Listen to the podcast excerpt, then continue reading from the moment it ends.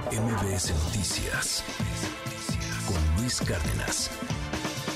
Está aquí con nosotros el senador Gustavo Madero. ¿Cómo estás, Gustavo? Qué Con gusto el verte. gustazo de saludarte siempre, Luis. Muchas gracias por la invitación. Muchas Eh, cosas que decir de estas reformas, ¿no? Pues es una muy sencilla, Luis. Hay que entender cuándo las presenta. No es un presidente que está entrando, sino un presidente que está terminando. En pleno proceso electoral. Ujú. Estamos a tres meses, 25 días de la elección.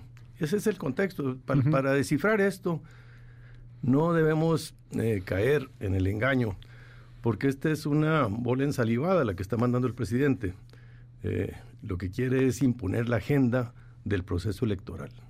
Él lo que quiere es Meterse. de meterse de lleno, de cuerpo entero, desde Palacio, seguir en las mañaneras, como ya lo anunció, cada día ir hablando de estas reformas para estar en la agenda. Alguien que ya no le toca, porque estamos en proceso electoral, encontró este mecanismo. Primero dijo que iba a mandar tres reformas, después cinco, y luego diez, y luego quince, y luego dieciocho, veinte, vámonos hasta allá, porque fueron ocurrencias. O sea, ¿cómo, cómo ampliar este tema con, los, eh, con la agenda que genere eh, mayor dividendos eh, electorales y políticos para su proyecto, ¿verdad? Así es como yo lo entiendo. Y pues eh, realmente ha tenido éxito el presidente de imponer la agenda, tan es así que seguimos hablando de él, pero pues también hay que tan- tratar de descifrarla para no caer en esta trampa. Oye, pero pues a lo mejor le va a funcionar en algún sentido, ¿no? O sea, eh, por culpa del PRIAN no tenemos pensiones, por culpa del PRIAN están apoyando a los jueces, por culpa del PRIAN este no, no, no permiten el fracking, o t- de todas las que hizo. Claro. O sea, esta narrativa de por la culpa de ustedes, el país está como está porque no quieren apoyar sus reformas y, y bueno, protegen a los jueces corruptos, etcétera. Pues esta es la narrativa de Palacio, pues. Es sin duda, eh, está bien tirada la pelota, es un catch-22, como dirían los americanos, es un caso de perder, perder para la oposición. ¿Cómo le dicen? Cash 22. Catch 22. Catch es, una 22. es una película. Este, que es que, que mira, si las apruebas, el presidente gana. Y si las rechazas, el presidente gana. Ese es, no hay manera de, de ganarle. Porque están envueltas estas reformas con un papel celofán de código popular. O sea, todas, en principio, la mayoría no te puedes oponer. A lo mejor en los vapeadores podrás encontrar eh, división o Sí. en las corridas de toros, pero que el salario suba arriba la inflación, el mínimo, y que las pensiones te retires con el 100%, ¿quién te va a decir que no, Luis? O sea, eso es, es cash 22, es perder, perder. Entonces ahí es donde pues tenemos que tener la habilidad, porque lo que él quiere es que no se hable de lo importante, sino de lo que él quiere que tú hables y que estemos hablando todos los días. El, el país está todavía eh, sangrando este, con la inseguridad y cada día ya lo normalizamos, Luis, ya, ya nos vale gorro. Sí, ya, me da este, mucha tristeza ya eso, es- el periódico, ah, otros muertos, ah, otros este, Sí. secuestrados. Otra fosa clandestina. Acaban de encontrar y- un pozo ahí en Sinaloa, y- Sonora. y ya, no, ya no tiene impacto y eso es eh, Terrible. Pero es un problema gravísimo el tener el sexenio de mayor eh, homicidios en la historia de México y una Guardia Nacional distraída en funciones que no... Y, y un pacto de silencio y de no atacar a, a las bandas criminales eh, con la declaración de abrazos y no balazos que está permitiendo que esto florezca. Pero también podemos hablar de la salud, del problema de, de la falta de atención. Mira, eh, el 40% de los mexicanos no tienen acceso a la salud pública hoy con este gobierno. Ha sido más neoliberal que, que todos los demás porque le está quitando derechos sociales a la, a la gente. Y esto reconocido por el Coneval, el, eh, el. INEGI, el 40% no tienen acceso a la salud. Entonces, sí, te subo el salario mínimo, sí te doy eh, pensiones, hay que para pagar mayores, pero para medicina. pagar las medicinas que tienes que comprar en el, en el, en la, en la farmacia de la esquina con el- médico de la esquina, ¿verdad? Entonces, esa es la trampa en la que estamos metidos.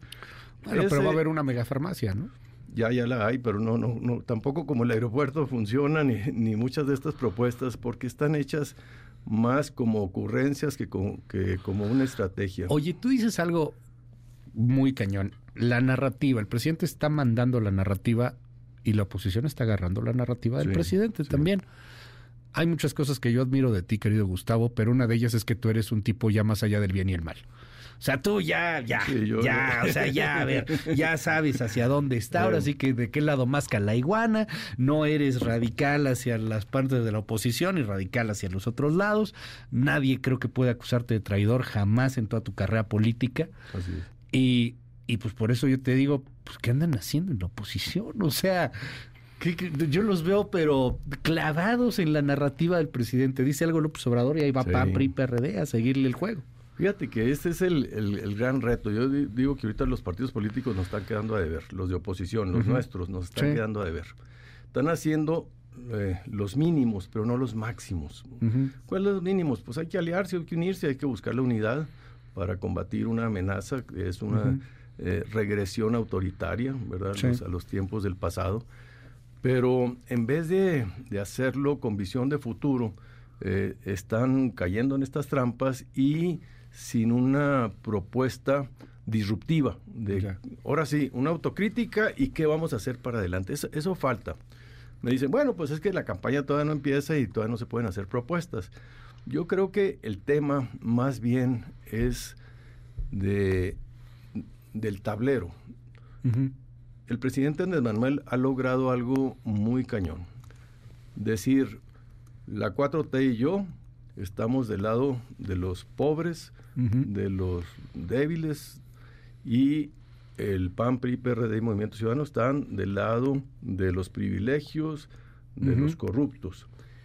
Esa narrativa, en los hechos, no con discursos, tienes que demostrarle a la gente que no es así, que es falso, porque es un falso dilema lo que está planteando el presidente Andrés Manuel. En realidad lo que está haciendo es, con un discurso muy popular, eh, con estas iniciativas, abonar a esa narrativa, pero en la práctica no está haciendo así, no está funcionando, su modelo no, es, no, no funciona. Este, Sí, sí, sí. Tiene un déficit de implementación, es muy malo para ejercer, para, para solucionar problemas, es muy bueno para plantear dilemas y, y para poner contra las cuerdas a la oposición, pero es muy malo para hacer que el país resuelva sus problemas estructurales, como la corrupción misma, no la ha erradicado, como la inseguridad, como la educación, como la justicia. Todos estos temas este, están eh, corroyendo todavía a nuestro país, pero con una apariencia de que las cosas van bien. A mí me da un poco de, de- de risa y sorpresa que en la narrativa de López Obrador cae de pronto la oposición también hasta en los tabús o en los estigmas. O sea, yo no veo a- al PAN o, o a alguien del PAN orgulloso de ser de derecha, por ejemplo. Claro. O sea, la derecha Mm. tiene un orgullo. O sea, ahí, ahí está Argentina. Claro, o sea, claro, la horrible, yo no quiero un Milei, pero... La libertad. pues la ahí está la derecha, Yo ¿no? me acuerdo de Juan Molinaro O sea- decía, yo soy orgullosamente de derecha. ¿Por qué? La derecha defiende las libertades. Mira, para entender izquierdas y derechas, que ya son regímenes este, que se crearon en la Revolución Francesa, Ujú. como se sentaron ahí.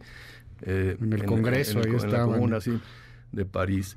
Este, en realidad, hay que entender que la Revolución Francesa tenía tres mantras. Igualdad, libertad y fraternidad. Los que buscaban la igualdad se identificar- identificaron con la izquierda y entonces construyeron gobiernos muy grandes. ¿verdad? Eh, pero quitaron y sacrificaron la libertad. Los que se identificaron con la derecha buscaron toda la libertad del mundo, pero sacrificaron la igualdad. Y ese dilema es un dilema humano, hoy todavía existe. Y, y este gobierno no me lo está solucionando. Y, y- y el PAN, PRI, PRD no se han atrevido a poner Sí, el tema. neta. Es decir, ¿cómo voy a equilibrar yo el Ajá. tema de las libertades con la igualdad? Ajá. ¿Verdad? Y te decía que eran tres, libertad, igualdad y fraternidad. La fraternidad es la solidaridad. Ese tema que está tan vilipendiado, yo lo identifico más en, las, eh, en los países nórdicos, que son eh, un- los gobiernos socialdemócratas. El socialdemócrata, cuando nace el comunismo, dice, pues a mí me gusta lo de la igualdad, pero no me gusta que sacrifiques la democracia, porque el comunismo al principio, pues es un dictadura del proletariado, es, es, autoritario, y ese es el presidente, Andrés Manuel es autoritario. Entonces dicen los socialdemócratas, a mí me gusta la igualdad, pero no a costa de la democracia. Y entonces forman la socialdemocracia. Muchos derechos sociales, pero con un Estado de Derecho con democracia sólida, imbatible. Y esos son los mejores índices de desarrollo humano que encuentras eh, cuando tú googleas a los países. Sí, o sea, eh, que, que, aquí creo que nos ha quedado de ver la clase política tener realmente un, una propuesta socialdemócrata. Totalmente. o sea, progresista, de izquierda moderna. Exacto, estaba O sea, eso sí no, lo hemos tenido desde hace desde nunca. Exactamente, eso es lo que está vaciado. La izquierda en México desde el principio nació como autoritaria. Decían que la democracia era un bien burgués. Cuando nace la democracia, incluso eran clandestinos eh, la, izquierda. Este, y el PRI, pues era autoritario. El PAN nace como el defensor de la democracia, pero todo esto se ha venido abandonando por un pragmatismo político y una política de, del espectáculo. Hoy estamos capturados por la trivialidad y no por los, los dilemas fuertes de la civilización. Cómo tener una mejor sociedad con mayor armonía, con mayor inclusión, con mayor bienestar y desarrollo para todos. No me lo ofrece Andrés Manuel ni, ni, la 4T. Voy a decir una cosa provocadora, Luis. Va, va. Eh. Por eso te invitamos, Gustavo. Pues yo, va. yo creo que lo mejor que le pudo haber pasado a México es que ganara Andrés Manuel López Obrador en el 2018. Pero lo mejor que nos puede pasar a los mexicanos es que aprendamos la lección de lo que no hicimos bien ni los partidos ni los gobiernos que hicieron que ganara una propuesta como la de Andrés Manuel. ¿Qué no hicimos bien? Pues atender muchos temas, unos temas profundos que siguen todavía en este gobierno sin atender, pero con una narrativa eh, rejustificatoria y que está ganando. Entonces, ese es el dilema que tenemos. ¿Cómo ganar la elección en el próximo 24? Eh, dos meses, tres meses, dos meses. Eh, tres meses, 25 días es lo que nos falta. Y eso es el reto que tenemos con este diálogo reflexivo con los ciudadanos para encontrar un mejor futuro para nuestro querido México. Pero, a ver, lo que, lo que dices es muy, es muy provocador. Habrá quien te diga, pues no habrá sido mejor que lo ganara en 2006. O sea, ya, ya ahorita ya habríamos salido de muchos temas, ¿no? A lo mejor ya estaríamos en otro en otra discusión. Sí, sí, sí, a lo mejor lo hubiera ganado desde la primera, ya estaríamos superados porque ese Andrés Manuel este, se fue se fue depurando y, fue generando este, mayores condiciones para, para ganar con legitimidad. Este, ganó legítimamente, pero en el gobierno hasta sus propios eh, apoyos que obtuvo en la campaña los fue traicionando. Eh, la militarización es una gran traición a todas las personas que apoyaron a su proyecto. El apoyo a la ciencia, a la tecnología, este, eh, es otra gran traición. el, los derechos humanos es otra gran traición. Hay muchas traiciones al campo, pero el vato se la pasa poniéndose por encima y teniendo un control narrativo que no hemos, que está blindado. Está blindado por este catch 22 que te digo que si le entras, pierdes. Y, si no le entras, pierdes, también. Exactamente. Eh, tengo aquí el, contador, este es, una aplicación en donde lo, voy checando todos los días, o sea, le faltan tres meses, 26 días, o si nos vamos por días, 116 días para la elección presidencial.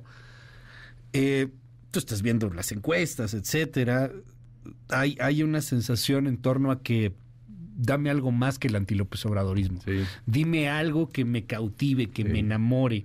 Eh, vemos a, una Xochitl Galvez que, de repente como que avanza, avanza 3, 4 y luego pácatelas, te sale el acuerdo de Coahuila con Marco Cortés, ¿no? o sea, híjole, no me ayudes, compadre.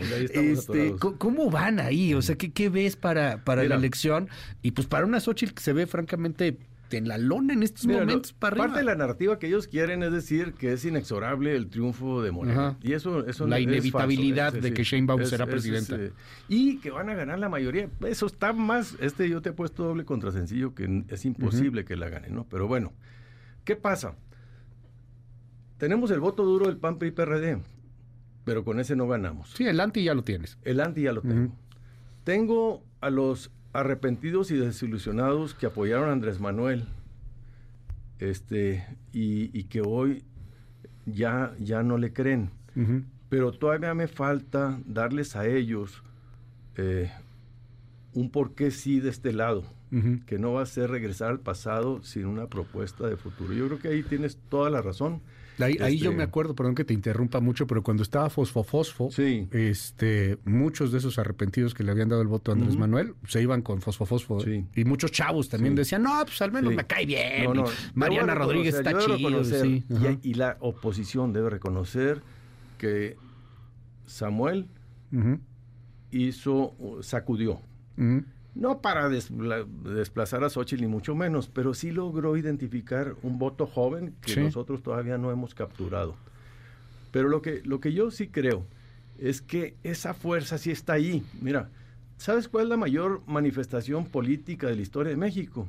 ¿Cuál? La del 26 de febrero del año pasado, cuando dijeron el INE no se toca. No ha habido una en la historia de México más grande que esa. La marcha rosa. La marcha, sí. La marea rosa. Esa marea que ya lleva dos olas y vamos por la tercera. La primera es el, INE no, el 18. El, INE no se toca, mi voto no se toca y ahora la democracia no se toca. Son tres olas democráticas. Esa, mm, la mayor manifestación de la historia de México, se dio por una ciudadanía que estaba preocupada por, la, por las iniciativas de Andrés Manuel no estaban convocadas por los partidos, fue totalmente ciudadana. El primer orador fue Goldenberg, el segundo fue Cosío y el tercero va a ser Córdoba. Ninguna de estas pudo haber sido convocada por los partidos políticos, tuvo que haber sido convocada por la sociedad civil. Y la gente respondió en, exceso, desbordado. Eso los partidos y Xochitl no la han sabido o querido utilizar como la fuerza propulsora. Oye, pero dime algo, ¿estos no están ya con ustedes? O sea, no, son ya de Xochitl, o sea, no, no, porque de, los Marea Rosa no, no veo a nadie que vaya a ser pro Morena, ¿no? Y, y Álvarez Maínez ya no les pega. Este, pues algunos eh, dirán, es que a mí no me gusta Andrés Manuel, pero si es el pinche pájaro, sí, pues, sí, pues entonces me voy con Movimiento Ciudadano porque es una caja amorfa que se mueve y como plastilina y le metes y le quitas sí, cae bien, marketing, está chido. los jóvenes. Padre, No, esa, esa gente o no está motivada, encendida como protagonista de esta campaña. Este, ese es el tema, tienen que ser protagonistas, no tienen que ser votantes, tienen que ser actores tienen que estar en primera fila y yo todavía no los veo. Yo espero que empezando la, la, campaña como empezó Xochitl, empezó precisamente en Guerrero con los damnificados a las 12 y un minuto de la madrugada en una marcha de tres kilómetros acompañada por el pueblo. Eso está muy padre cuando vas con, con todos los colectivos que tienen causas sociales y los vas subiendo a tu campaña y se suman a la propuesta de los partidos. déjame irme con otros. Eh, los que están o sea, obviamente, pues tú estás politizado, yo estoy politizado. Estamos en el ajo, que el círculo rojo, que, que, le, quién leyó qué. Yo a veces, y perdón amigos columnistas, ¿no? Este, yo a veces siento que los columnistas ya somos como los poetas, nos leemos entre nosotros y a la gente como que muy rara vez le llega. Hay una gran cantidad, pero gran cantidad de mexicanos que no están politizados. O sea, el ambiente está bien politizado, pero hay un buen de gente que no está politizada. Nos dimos a la tarea aquí de buscar algunos datos hay 38.6 millones de mexicanos entre 18 y 35 años y la gran mayoría no están politizados. Así es. O sea, esos casi 40 millones de mexicanos podrían votar por Sheinbaum, inclusive odiando al López Obrador, o podrían votar por Xochitl, inclusive odiando al PAN. Así es. Pero no creo, no veo que les estén eh, dirigiendo a estos no politizados. Así es.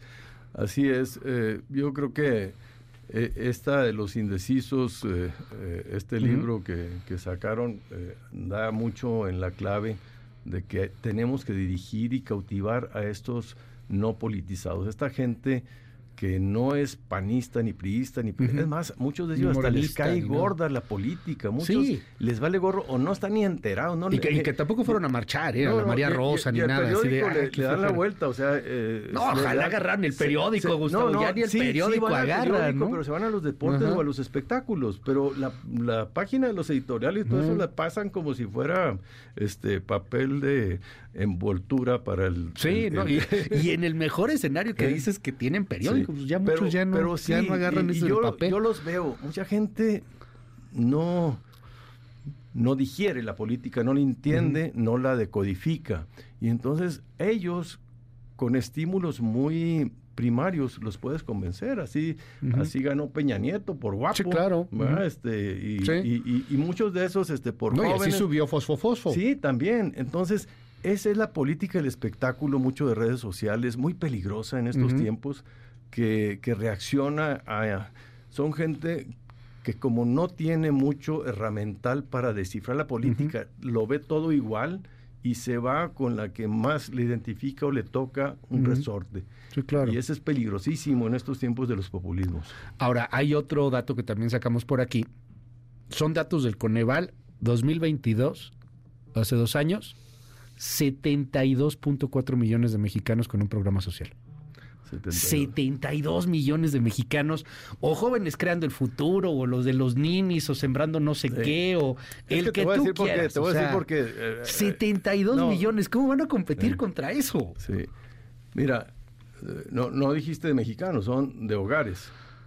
No, 72.4 millones de, De- beneficiarios de programas de- sociales. En hogares andamos hablando del 60% aproximadamente Sí. de Lo que hogares. pasa es que los hogares, en, lo- en los hogares los que tienen son los adultos mayores. Los adultos mayores es un programa que empezó Vicente Fox, fue el primero. Sí. Este, Andrés Manuel empezó en la Ciudad de México, Fox en, en, eh, a nivel federal, pero es un programa que ha venido creciendo hasta que hoy ya es universal.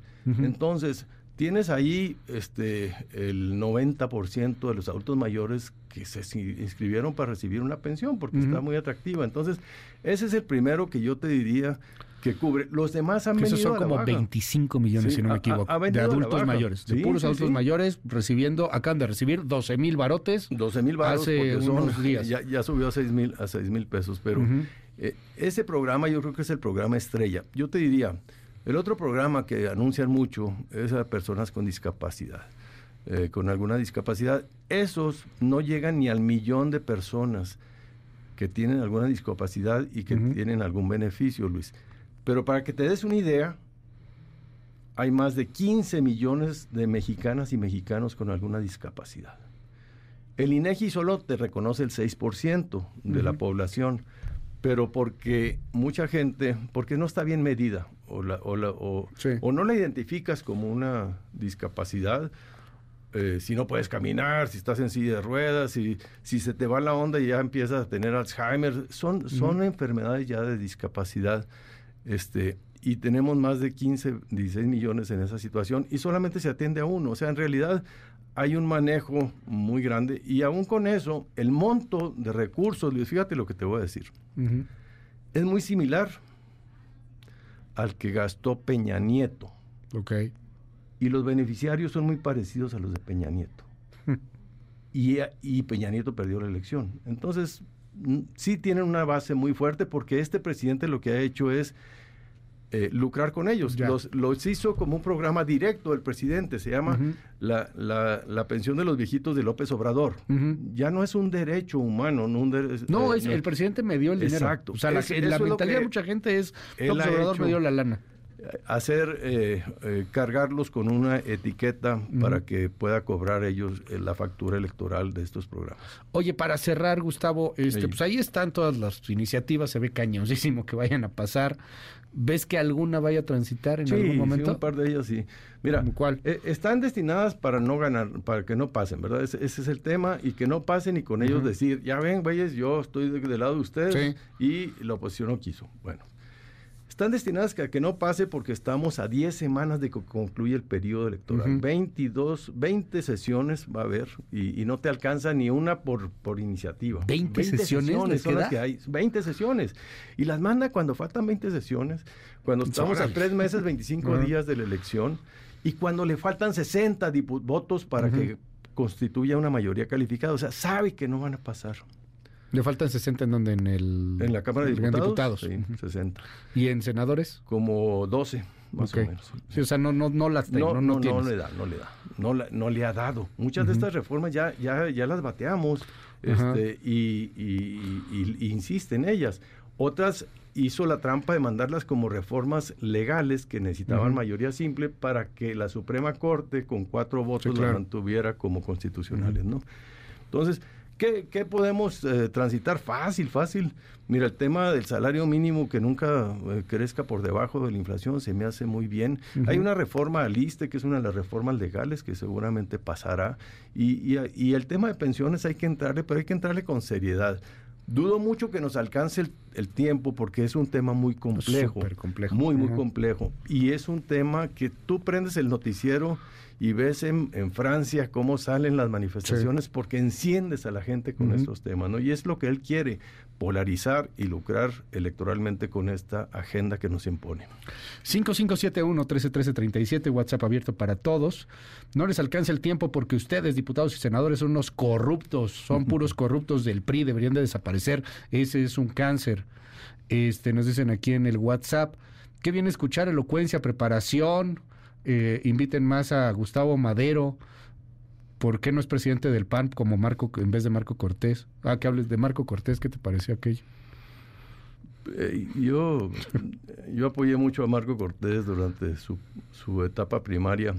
Este, no lo estoy apoyando como presidente del PAN. No puedo criticar al PAN porque sería abonarle a López Obrador, pero me está quedando a deber. A mí me da mucha tristeza que, está cayendo.